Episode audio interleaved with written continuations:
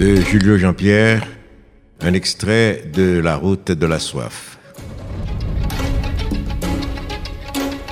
Je reviens au pavé de Port-au-Prince pour dire que désormais, l'amour est ma patrie.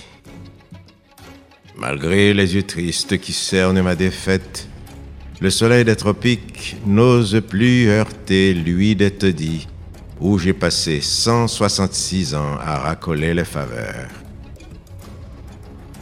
C'est en plein vent qu'on attrape les baisers.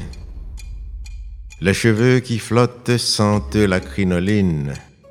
Et moi, pêcheur mélancolique, je reviens au pavé de Port-au-Prince pour dire que désormais, l'amour est ma patrie. Je me penche sur les toits penchés des taudis où j'ai passé 166 ans à racoler les faveurs pour déchiffrer l'écriture des nuages. Tu peux bien cacher le soleil sous ta paupière ou montrer un silence éclatant de bonheur.